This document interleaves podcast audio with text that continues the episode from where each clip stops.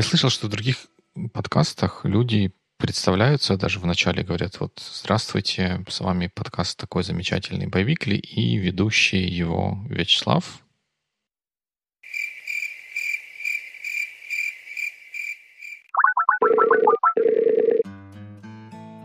Как говорится, для тех, кто только к нам присоединился, у нас сегодня есть несколько фоллоуапов, уточнений к тому, что мы в прошлых выпусках обсуждали.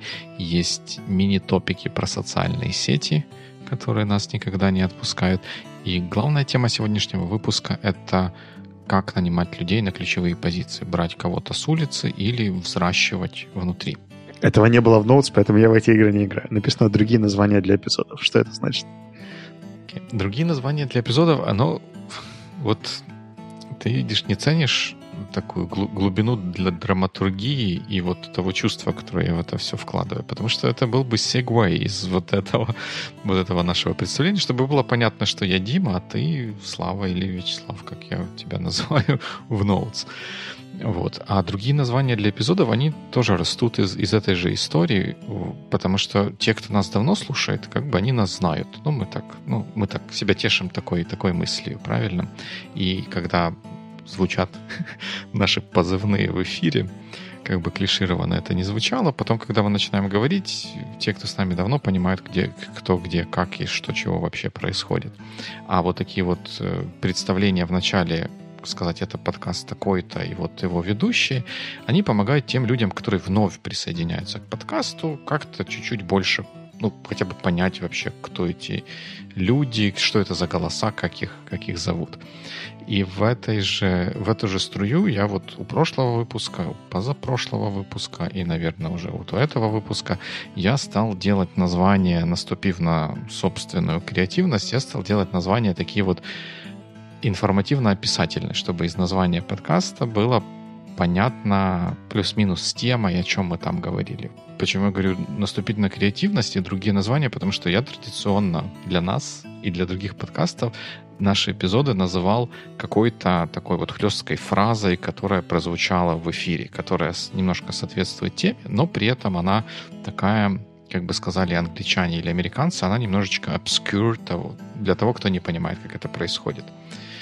И вот я пошел на такую сделку с собственной совестью для того, чтобы помочь новым людям, которые будут к нам присоединяться, как бы к нам присоединиться.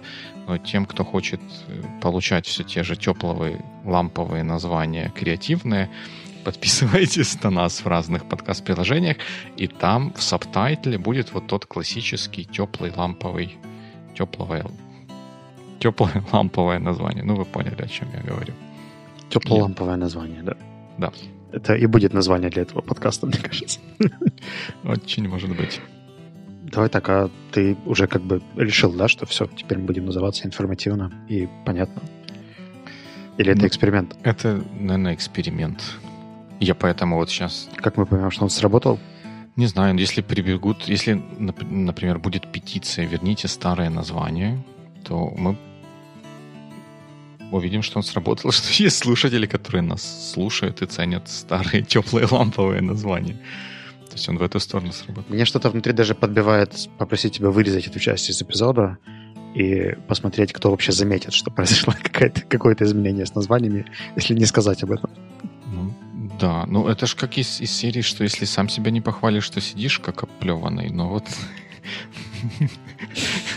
Нужно делать вещи, вещи явными. У меня была уже история на этой неделе, когда я всех убеждал, что вещи должны быть как можно более явными.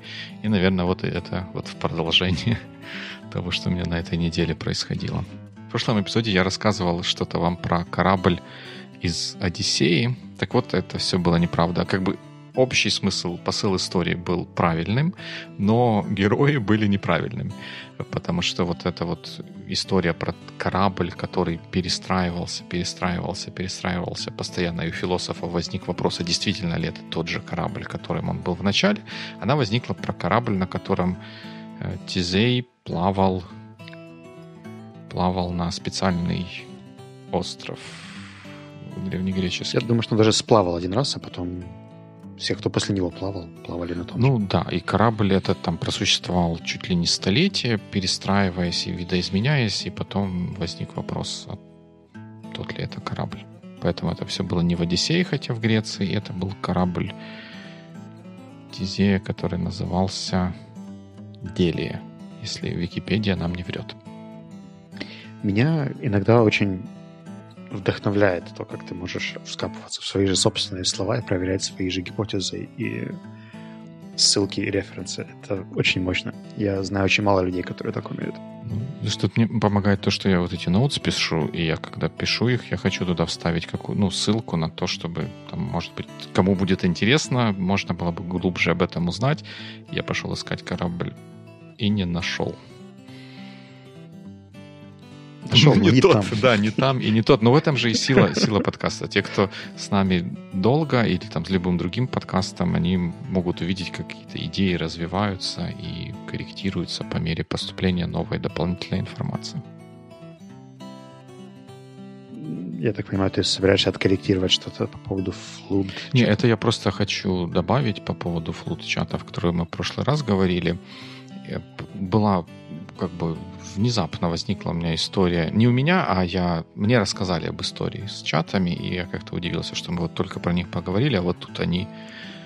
Правильно говорить, у меня да, есть друг? Да, да, да. Asking for a friend. Точно, да.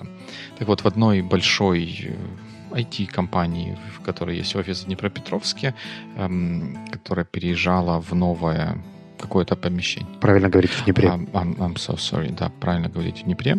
И поэтому компания, которая есть офис в Днепре, переезжала в новый офис в Днепре же, и там, естественно, как естественно в таких ситуациях возникают какие-то вопросы с парковками. И люди, проявив чудеса самоорганизации, организовали чатик, в котором они обсуждали вопросы, связанные с парковкой, как там дать знать, когда кто-то кого-то заблокировал и тому подобное, всякое разное, хорошее, полезное для тех, кто паркуется.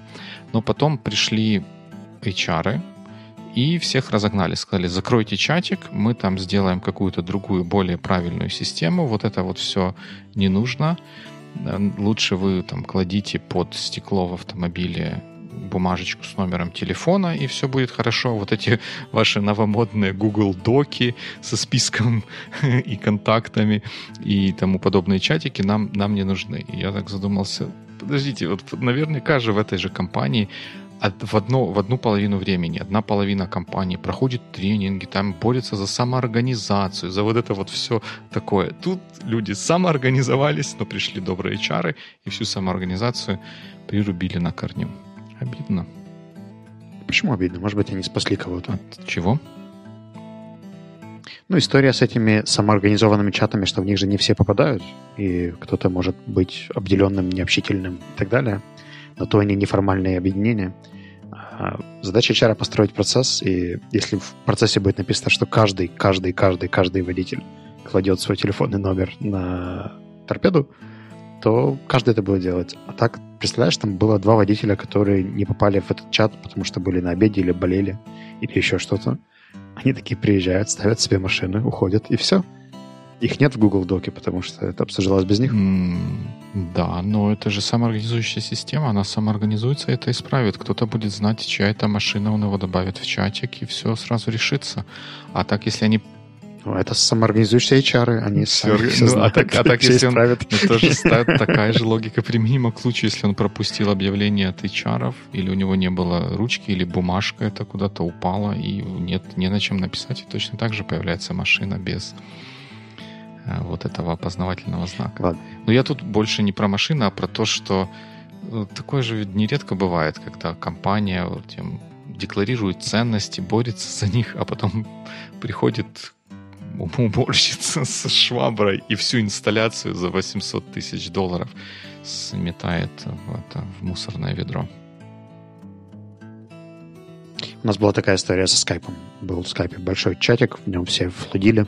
И когда мы переехали в Slack, всем стало очень серьезно и решили, что флудить в Slack нельзя. Мне кажется, что это отличное место, чтобы флудить, но not today. Да. Вот такая история про чат. Кстати, по поводу профессионализма. Я захожу пару дней на Facebook назад и не могу почитать новости. А, если помнишь, в моем старом сетапе у меня был списочек to read, в котором было там 50, после Аспина 64 человека. А, которых я с удовольствием читал, и мне очень нравились их посты. Это была хорошая выборка, и этот фид заканчивался. То есть, условно говоря, когда я читал все mm-hmm. посты, которые были новые, они дальше не прокручивались, не показывались, и все. То есть, условно говоря, мне там, 7-9 минут в день хватало, чтобы прочитать всю свою ленту и жить себе дальше спокойно до следующего И Facebook зарезал эту фичу, потому что ей никто не пользуется, видите ли. Ее зарезали уже давно, но это только дошло до меня. И вот пару дней назад я открываю Facebook, и у меня нет возможности кастомизированного фида. А, а поскольку основной фид у меня вырезан Newsfeed Eradicator, то у меня больше нет способа получать апдейты от конкретной этой группы 60 человек, которые мне, правда, интересны. Разблочить основной фид страшно, потому что у меня 2700 контактов, да, и там... ничем хорошим это не закончится. Это будет ситуация, когда а, бездна я посмотрит на тебя. Я почитал, э, как можно кастомизировать основной фит. Они говорят, у вас там столько инструментов контроля, столько инструментов контроля. Замьюйте тех, кто вам не нравится, и поставьте 6 звездочек тем, кого хотите видеть первым. Really? Это все инструменты контроля, которые у меня есть? Я, вы, и, и причем вручную, то есть не, замьютить 2400 30 человек. Да? Так это представь, сколько просмотров, сколько engagement ты сгенерируешь, пока будешь блокировать. Они там, наверное, сидят и руки потирают, что да, сейчас, сейчас они все пойдут блокировать, а мы на этом чуть-чуть подзаработаем. Наверное. Или... Нет, ну это, это жестоко, я не знаю. Я думаю, что я останусь в информационном вакууме, но умру при своих принципах. Ну, да. I, I, I feel for you. Я сначала не понял, Меня что пока ты что имеешь в виду под этим, но Иди... да. mm Пока что единственный самый близкий вариант, который на что-то похож, я знаю, что можно поставить на профиле человека какую-то галочку, типа notify me, когда человек делает какие-то апдейты, мне будет приходить прямо нотификация, что там кто-то сделал пост да. и так далее. Это, конечно, не так будет легко и просто, мне придется все равно кликать мануально на какие-то конкретные нотификации, Жизнь боль, как говорится, особенно в Фейсбуке.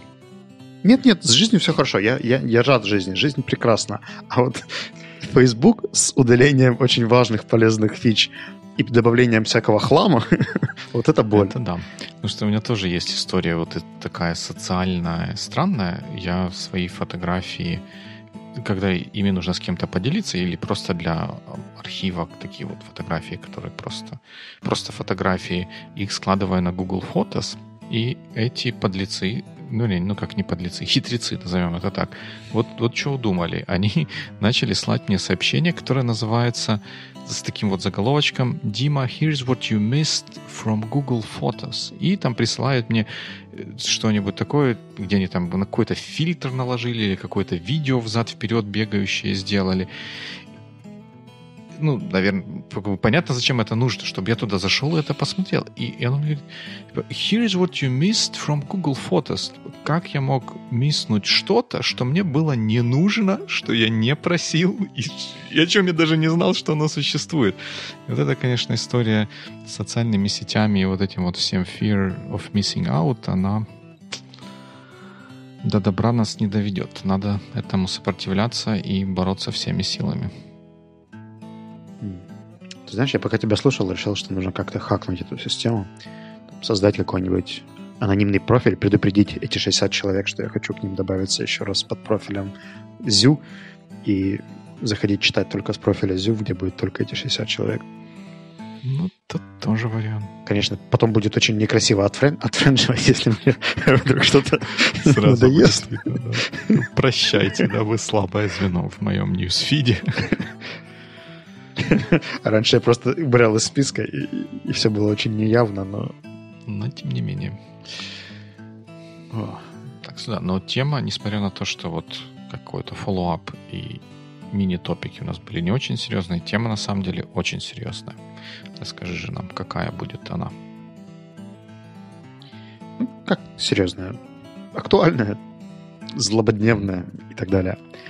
Меня пару недель назад пригласили помодерировать э, дебаты в Executives клубе. Это организация от создателей SEO клуба, которая объединяет топ-менеджеров каких-нибудь C-officers из разных бизнесов. И они делали дебаты по теме, что лучше растить ключевых сотрудников в компании, либо же нанимать с открытого рынка.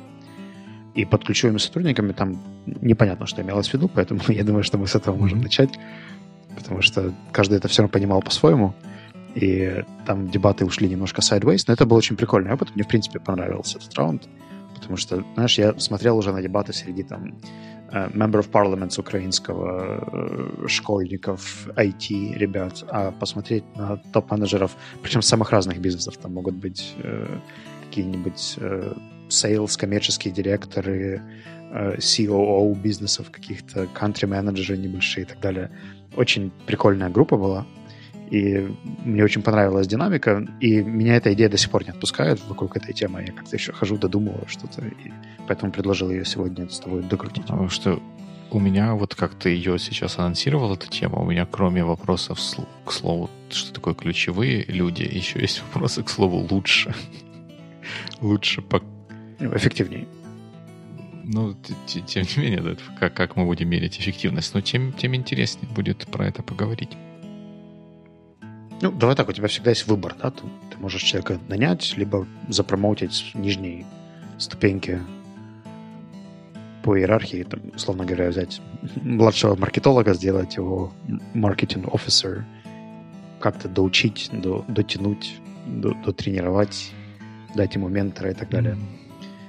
Окей, okay. наверное, тут надо тогда, тогда действительно начать с того, кого мы будем называть key people в такой дискуссии. Ну, соответственно, первый вопрос в твою песочницу. Кого бы ты назвал ключевым сотрудником и как определить? Ну, я думаю, что кроме себя. Я, конечно, самый ключевой. Э, я не знаю, я не знаю, как определить, кто такой ключевой, ключевой сотрудник.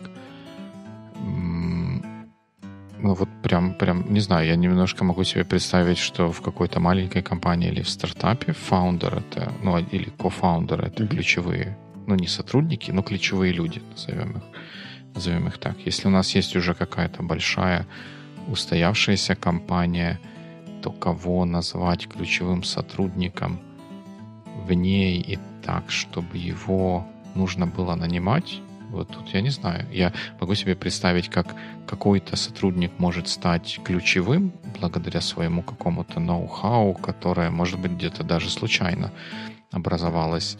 Или просто вот он оказался очень удачно на своем месте и там принес просто бесценное какое-то value для компании, и поэтому он ключевой сотрудник.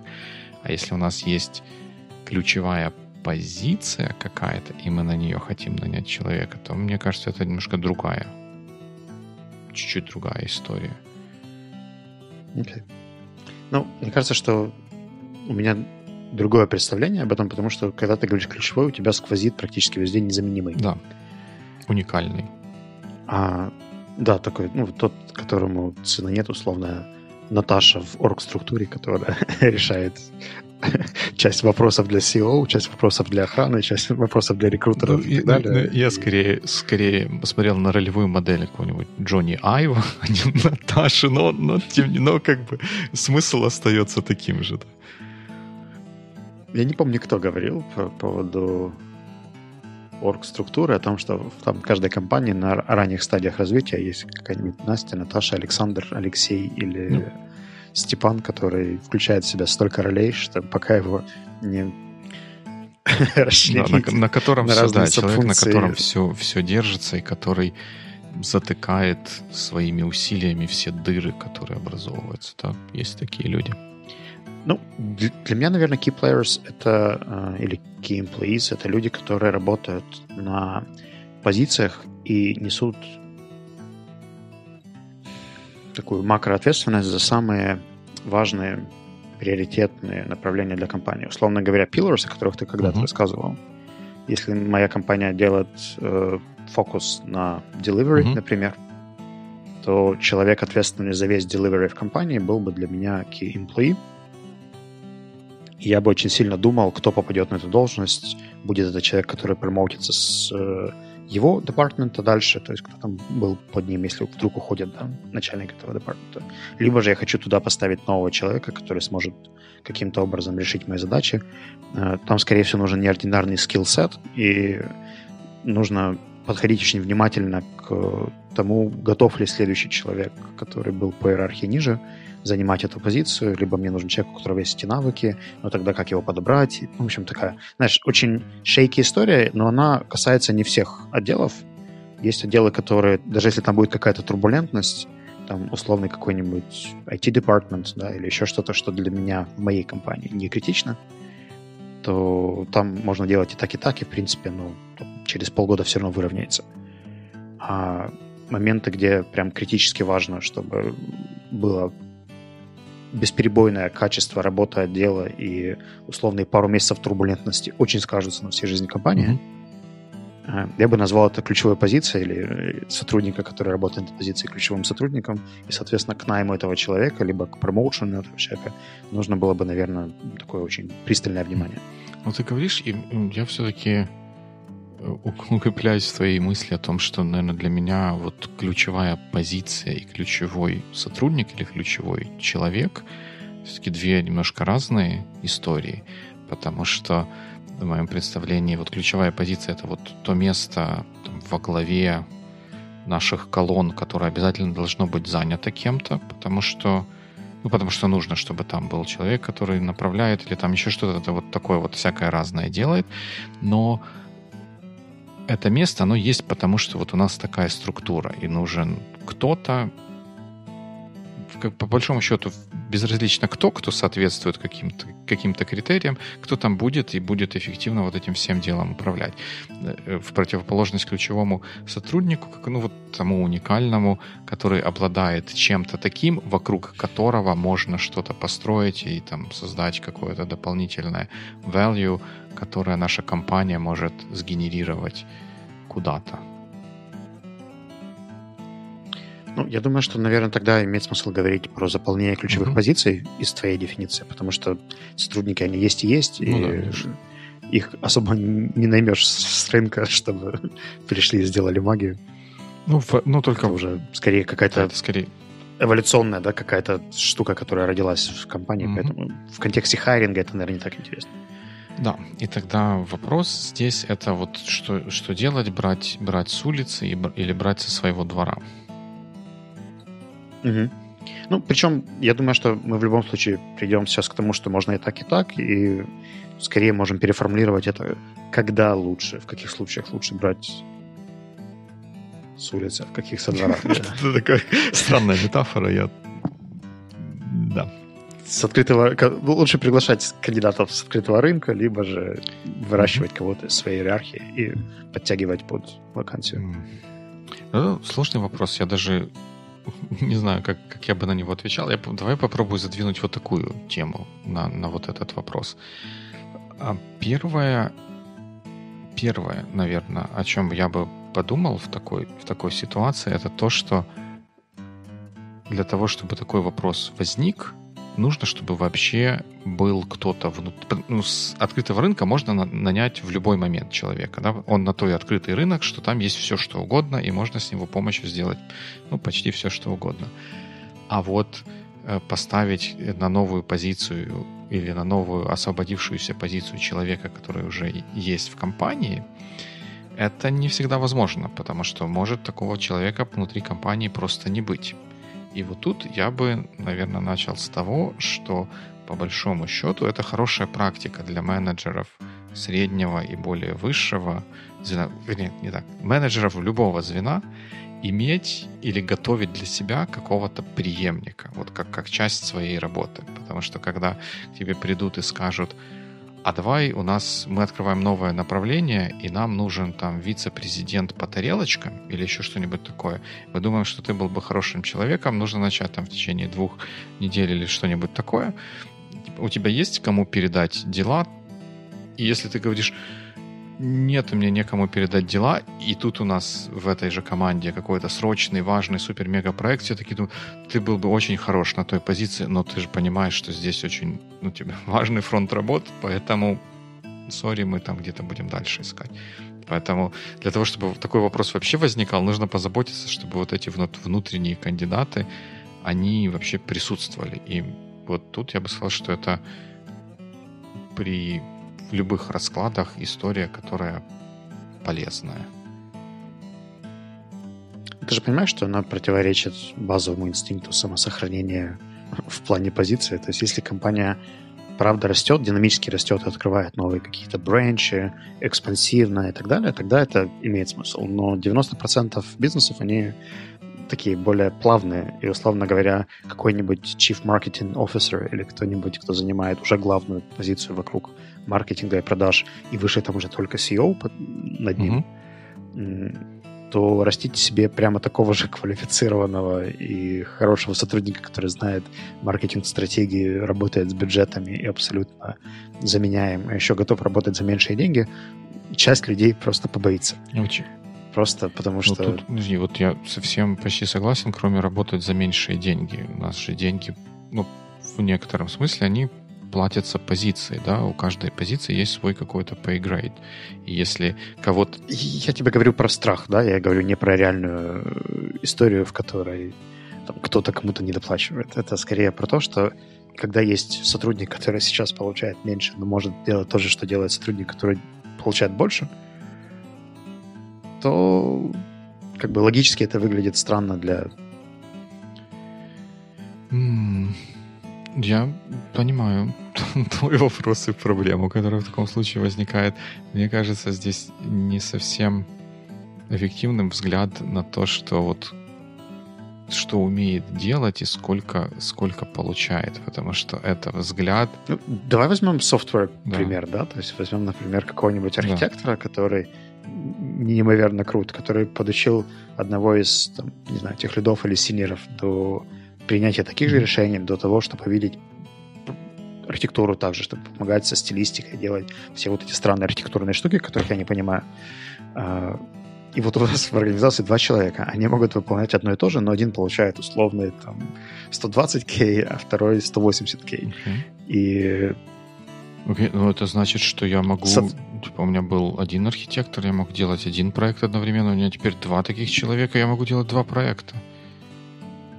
Это если тебе нужно делать два проекта. Если у тебя вот один проект, который идет ок, тебя все устраивает, и тебе не нужно его еще расширять, у тебя нет какого-то такого, знаешь, а, экспансивного роста, потому что продукт один, продукт хорошо развивается, у него все ну, тут... ок. Потребностей в новых направлениях нет. нет. тогда, если это компания такая, которая как ну, в которой происходит брежневский застой, так из нее просто надо уходить, и все. И не, ну, ну, ну да, ну правда. Ну подожди, ты, ты говоришь про ситуацию, когда мы, с одной стороны, рассматриваем, как нанимать людей на ключевые важные позиции новых, но при этом, при этом этим позициям неоткуда браться. Они могут взяться только если кто-то кто уйдет.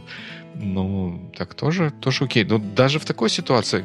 Я бы просто не обесценивал истории, где в компании нет огромного экспансивного роста вокруг направлений. Они все равно могут делать крутые штуки, очень полезные, и у них развитие идет в какие-то другие стороны. Они, например, допиливают, развивают этот mm-hmm. продукт, там происходят новые штуки, sales отдел их растет и так далее.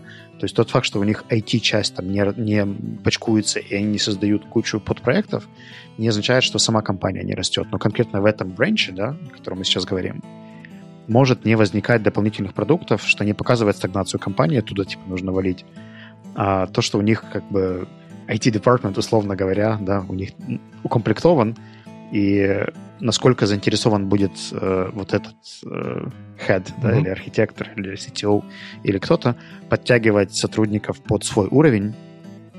Ну, это просто комментарий к твоей изначальной ремарке, да, о том, что каждый менеджер должен подтягивать ну, зато себе преемника. преемника, чтобы когда он пойдет на, на повышение, было кого поставить. Ну, но даже тут это же просто свободу дает, если ты можешь... Если ты настолько неуверенный в своих силах, что там кто-то может пошатнуть твой трон и авторитет, какой-то какой-то чуть более меньшая зарплата и возможность делать примерно то же самое, то как бы, наверное, там проблема может быть в чем-то другом, и надо как бы с ней, с ней отдельно бороться. Ну а так тебе она как профессионалу просто дает возможность быть свободным. Если тебя завтра пригласят возглавить Facebook вместо Цукерберга, потому что его там Конгресс запинает и примет закон, что его надо сместить, а ты тут такой незаменимый архитектор, и тебя будут уговаривать и давить на твое чувство жалости, а как же вот как потом наши все девелоперы останутся без опеки, а у них дети малые, мы развалимся и обанкротимся, и ты такой думаешь,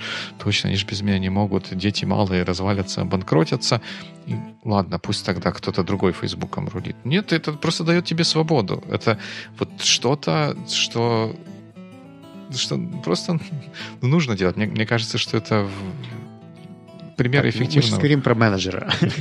Давай менеджер ушел в Facebook, да. и у нас есть два mm-hmm. варианта. У нас есть вариант запромоутить еще не до конца доученного заместителя его, mm-hmm. которого он готовил-готовил, но там ушел раньше, Нет. да. Причем не факт, что себя же в компании, okay. но mm-hmm. Facebook, да, его захантили. А, и у нас вот дилемма, да, то есть вариант искать архитектора где-то, кто уже умеет и знает все, что нужно, причем, скорее всего, задача же непростая, да, то есть нужно проект двигать сегодня. Mm-hmm.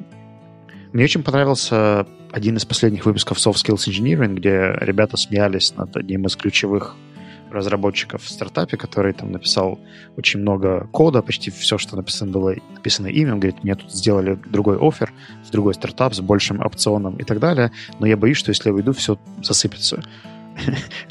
Джеймисон и я не помню, как зовут второго хоста mm-hmm.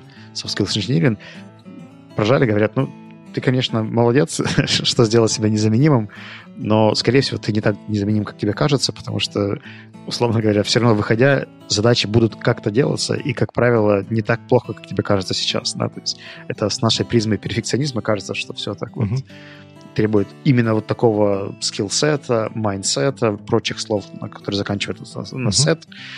Э, а по факту, когда нужно сделать задачу, то эту задачу все равно сделают и сделают не, не факт, что хуже, а может быть иногда даже и лучше, ну, чем да. ее делал ты, потому что, может быть, гурьбой навалятся, да, или как-то поделят твою mm-hmm. должность на несколько.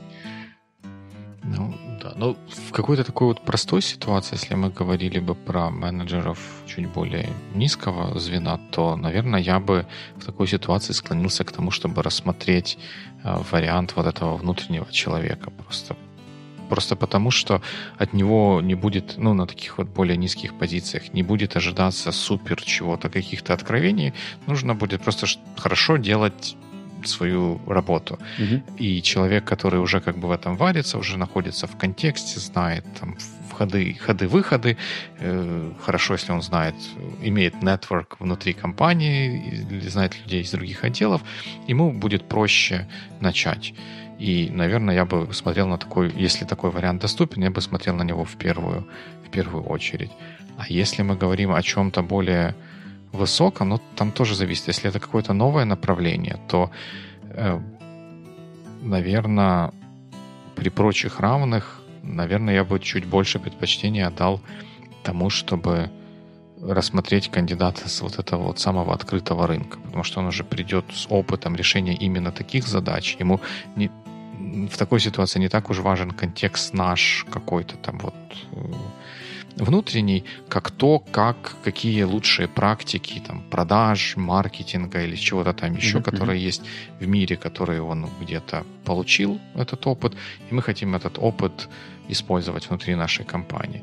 Но если, опять же, у нас есть яркие дарования внутри, которые тоже показывают, что они могут решить те задачи, которые перед нами стоят, то why not?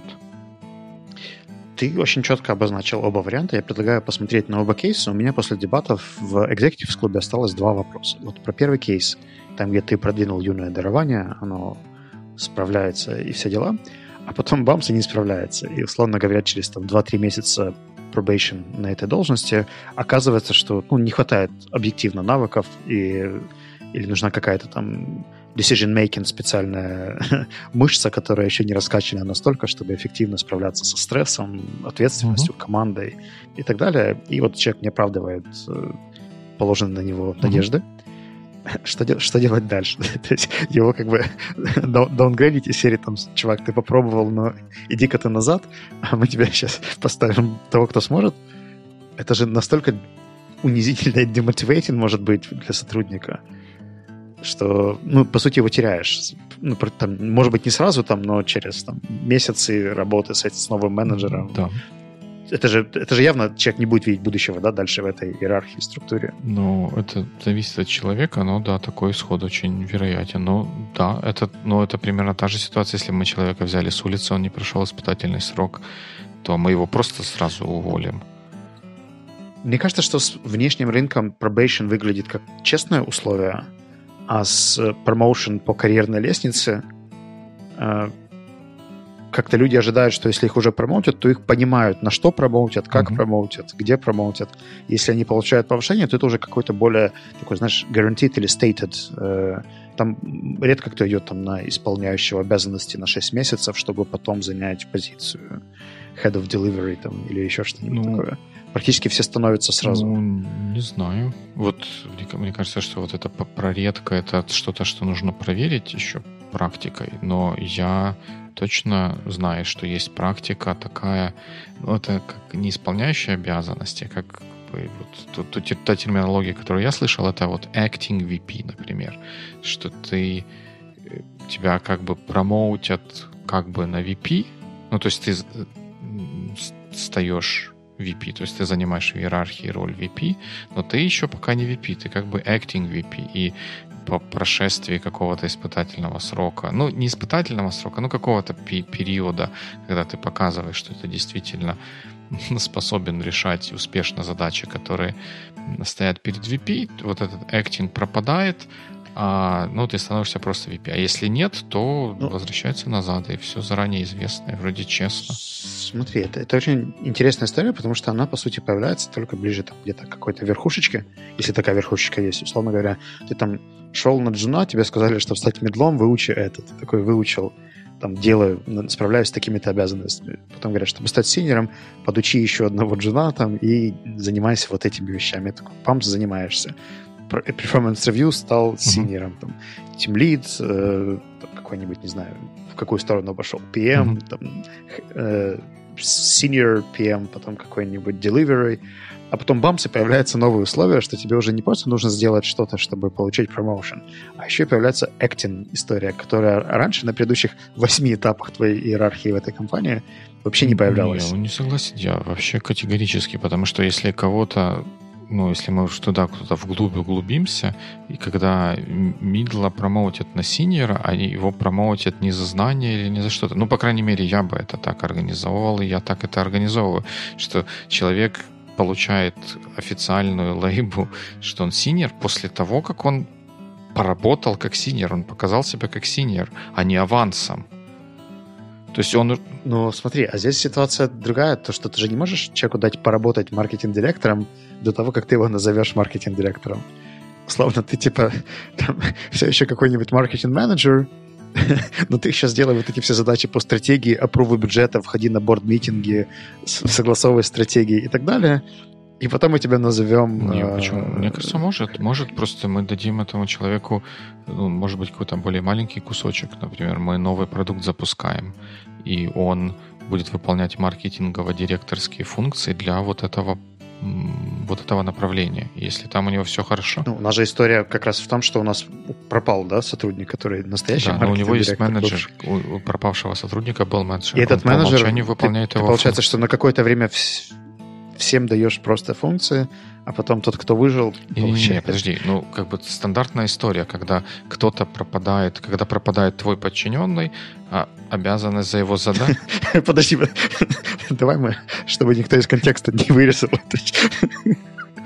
Стандартная история, когда кто-то когда пропадает твой подчиненный. Ну. Я не знаю, как у вас в рулаты. В Сове это совершенно нестандартная история. Нет, я, имеется в виду, что история не пропадание подчиненного стандартная история, а стандартная история, которая происходит в случае, в случае uh, in an unfortunate event, in, in, или как, как, как говорят на safety вот этих вот видео в самолетах, in an unlikely event of water landing, um, если вот ну так получилось, ну, ну пропал человек. В широком смысле этого слова. Не обязательно, что без вести. Просто ушел в другую компанию, мы там чего-то больше дали. То по умолчанию что происходит? Его обязанности закрывает тот, кто был его руководителем. Это как бы стандартная история. Да? Мы не можем, если если у нас кто-то, ну, я, ну, я даже не знаю, как, как, как это вот все может быть по-другому. Ну, то есть, условно говоря, CEO берет и да. идет заниматься да. маркетингом, пока не, пока не появится, появится да. И он лучше. там кого-то назначает на попробовать, выбирает способ это попробовать. Окей. Okay. Тогда давай разберем сценарий Б. Когда мы, ты предложил мне две, две, две вариации. Когда мы все-таки нанимаем внешнего сотрудника, у меня реально такой животрепещущий вопрос. Я его вижу в ряде компаний, с которыми работаю сейчас. Когда приходит какой-нибудь новый там VP of Human Resources или HRD или еще кто-нибудь, то вопрос интеграции этого человека в команду — это просто огромнейшая история, которая ну, на меньших уровнях она не так видна. То есть, ну, пришел новый человек, там, влился в команду и пошел, да, ему менеджер сказал, что делать, как делать и так далее. А есть часть компаний, куда, например, приходит какой-нибудь там VP of HR, mm-hmm. например, и ему CEO просто скидывает скоп задачи, говорит, иди делай, но без какой-то глубокой интеграции в процессы. Ты сейчас, конечно, скажешь, что этот SEO поступает неправильно, и он должен был бы вместе с ним ходить и со всеми знакомить, интегрировать и так далее.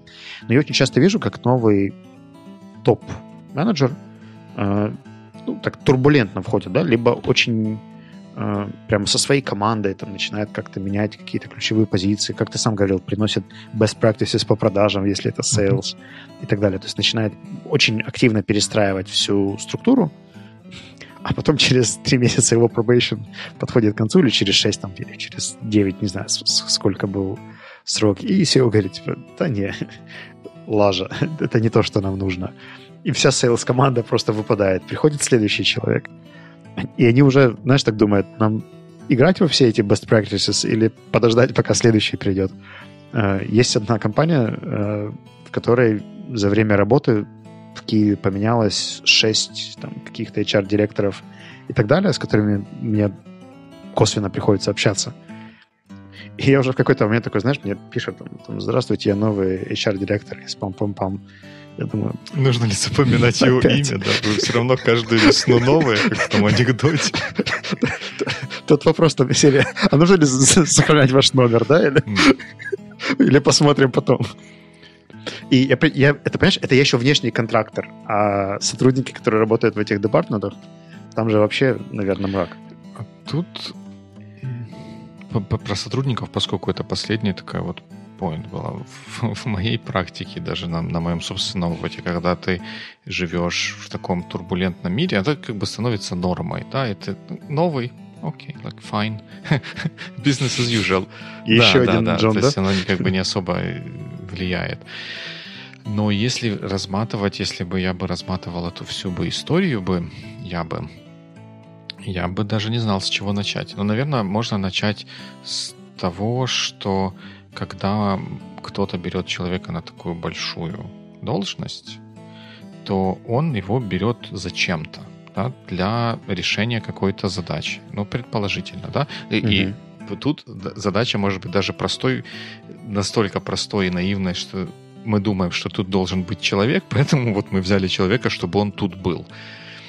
Это, наверное, самый плохой из всех вариантов, но это, тем не менее, тоже задача для, для человека. И здесь э, вот поведение вот этого нового менеджера, э, как по мне, оно должно обуславливаться той задачей, ради которой его взяли на эту позицию. Если это задача, например, решить что-то там, построить, не знаю, вывести маркетинг или там продажи или разработку на какой-то новый уровень, то на уровень новый, другой по отношению к тому, что есть сейчас, это априори подразумевает, что будут происходить изменения, потому что what got us here will not get us there. Если нам нужно there, то нужно что-то менять, значит, нужно кого-то передвинуть, нужно поменять штатное расписание, как бы уныло это не, не, не, не звучало, и там кого-то уволить, кого-то нового взять, но вот какие-то вот эти вот э, изменения производить, mm-hmm. и это э, вроде бы как нормальная история, и тут, конечно, было бы полезно, чтобы вот тому человеку, которого взяли, ему бы понятно объяснили или рассказали о том, какие задачи перед ним ставятся и что от него ожидается, и какая свобода действий у него в этом есть.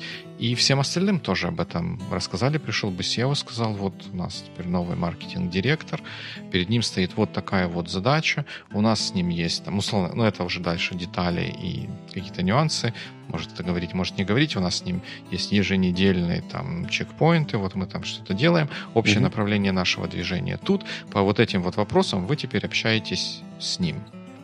И вот все, и дальше он делает, двигает куда-то там чего-то, кого-то. Можно один, одну корректировку или уточнение сюда сделать? А, в историях, которые я видел, SEO не хватает экспертизы, чтобы, ну, то есть компания быстро растет, условно говоря, там в рекрутменте появляются какие-то новые челленджи, с которыми SEO не сталкивался, пока еще занимался рекрутментом на стадии 20 mm-hmm. человек, а сейчас уже 800, да, там нужны какие-то другие KPI, которые он не представляет, поскольку он не профессионал в Human Resource Management, он не знает, как выстраивать retention стратегии, он не знает, что такое хайринг планы, там большие на, mm-hmm. на сотни людей и так далее. И он как бы полагается в какой-то мере на... То есть он может описать результат, серии, мне нужно, чтобы было достаточно mm-hmm. людей, и они там не, не сильно боялись, уходили, угу. или, как ты говоришь, стандартно пропадали. Э, но все равно больше детализация именно по задачам, по тому, что человек будет делать, как он это будет делать, остается уже на профессионале, на человеке, которого нанимают туда, ну, чтобы да. этого результата достичь. И я вот здесь вижу чаще всего мисс-матч, да, потому что у человека есть какие-то ожидания, типа я думаю, что это должен сделать э, HRD. Угу. Э, HRD думает, что он такого, наверное, он как бы вроде бы как что-то может для этого сделать, но не полностью, да, и очень часто получается broken expectations, что я рассчитывал, что у меня тут все станут сразу счастливыми, мотивированными, обученными, лояльными и так далее. Вот уже прошло 6 месяцев, а они какие-то не такие еще. Mm-hmm. HRD разводит руками и говорит, ну, гайс, вы мне дали там только рекрутеров и спортзал там и страховку, и все это, все мои инструменты. Mm-hmm.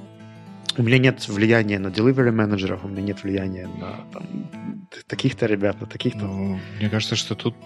Как я могу достать тот результат, да, который мне нужен, если я не влияю на все, что этого результата касается? Ну, это, нужно это как-то влияние каким-то образом получать. Вот, вот в, твоем, в твоем рассказе, что меня ну, не напугало, а как вот странным сразу кажется, что то есть, прошло 6 месяцев, они не стали счастливыми. Друзья, а что вы эти предыдущие 6 месяцев делали.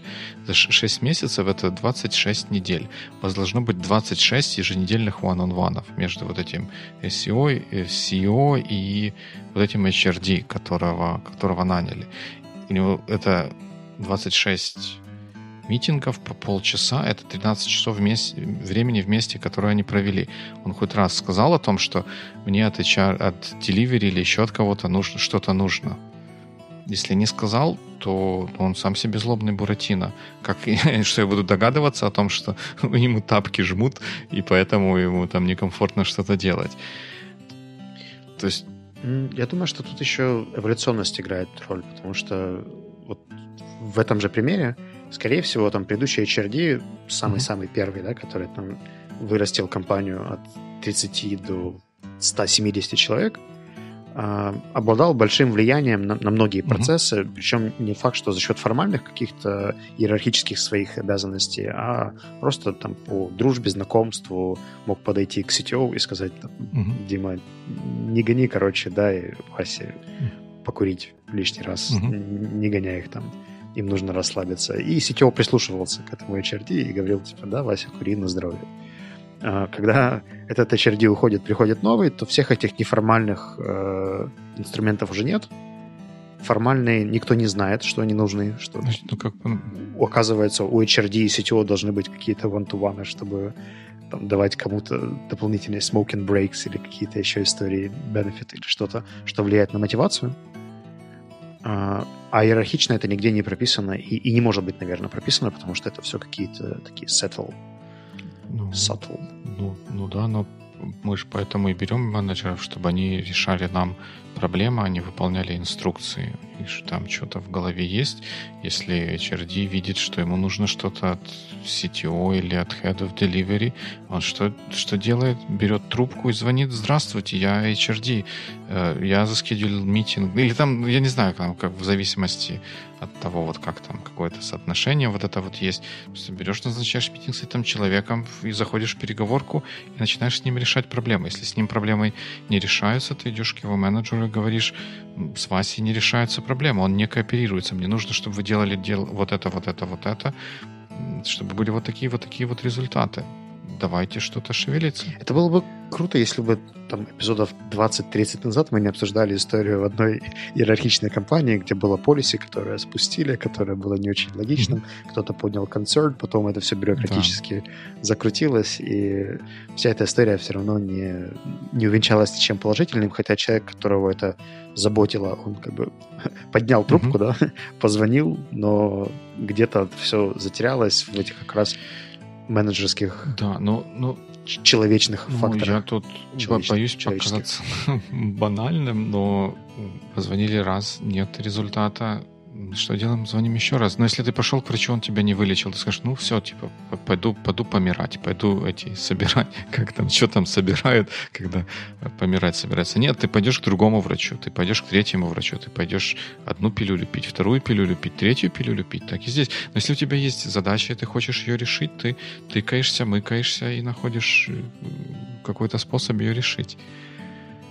Dude, у тебя сначала стандартно пропадают разработчики, потом помирать собираешься. Куда это все вообще идет? Это, это экстремальный, экстремальные примеры, чтобы как бы прояснить, вот как бы проявить вот ту мысль, которую я пытаюсь сказать.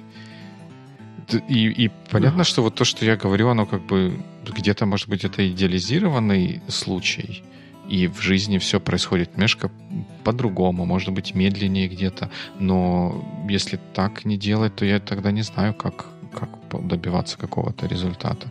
Это вот мы как, ну, девелоперы, просто если они сидят, у него там что-то не получается, не, не выходит каменный цветок. Он же не говорит, ну, типа, ну, все, не, нельзя. Мы от него чего ожидаем? Что он будет дальше тыкаться, попробует сбоку зайти, попробует э, там написать, давайте мы этот requirement вообще не будем делать, давайте сделаем по-другому. Он будет искать какие-то пути и в конце концов найдет их. И вот того девелопера мы назовем синьором потом. Я смотрю на таймер, у нас уже 50-е минуты идут. И я думаю, что эта тема интересна, если мы смогли так долго про нее говорить. Продержались. Я немножко скучаю, с одной стороны, по тем временам, когда наши эпизоды были до 30 минут. Мы такие, вау-вау-вау, все, пора заканчивать. Но, с другой стороны, меня пугает эта тенденция. И мне кажется, что если есть люди, которые хотят продолжить эту беседу, например, подсказать нам инструменты по интеграции нового менеджера или топ-менеджера в команду, которых мы сейчас с Димой не вспомнили, а я уверен, что мы много о чем не вспомнили, потому что время же ограничено. Их можно описать в дискассе. Э, это специальная форум-секция у нас на сайте под этим эпизодом и посмотреть, что напишут другие люди там же в дискассе. Э, можно, конечно, сделать это в боевикле чатике в Телеграме, либо просто где-то еще написать нам на Фейсбуке мне можно уже почти не писать, я думаю, что Facebook меня выплюнет скоро, но э, нам интересно, что еще из этого может получиться, потому что вот у меня, например, были дебаты в Executive клубе, сейчас Димон мне подкинул еще на вентилятор мыслей, я буду ходить проветривать их какое-то время, и мне кажется, что этого, у этой истории еще может быть продолжение. Но я надеюсь, не в подкаст формате. Ну, практически наверняка, да. Я, человек-то я один, и наверняка я что-то что упускаю. Поэтому, если есть где меня скорректировать или чем-то дополнить, я буду очень рад вашим мыслям. Тогда так формулируем два вопроса, которые можно и нужно. Ну, вообще можно обсуждать все, что угодно, но мне интересно, и я при приглашаю прокомментировать про следующие два момента. Первое — это то, что я уже назвал по поводу Э, нового менеджера и его адаптации да, mm-hmm. или интеграции в существующую команду, процесс, культуру и так далее. Что делаете вы, чтобы каким-то образом это провернуть легче? А второе, вторая история — это из нашего кейса А про человека, который попробовался на новую должность, и у него что-то не получается. Имеет ли смысл его как-то пытаться успокоить, либо вернуть на предыдущую? В общем, что делать, если внутренний промоушен не сработал, и человек не вытянул. Э, это имеет смысл сразу прощаться, чтобы избежать этой стагнации, или э, поговорить, успокоить и сказать, что ну окей, ничего, через пять лет, когда следующий менеджер уволится, ты еще раз попробуешь. I don't know. Uh, напишите, пожалуйста, об этом. Реально важная, интересная история, мне кажется. Угу. подумайте об этом. Пока у вас не, не стали стандартно пропадать разработчики или не готовятся помирать. Да, но мы надеемся, что ваша следующая неделя будет Good Week. Good Week.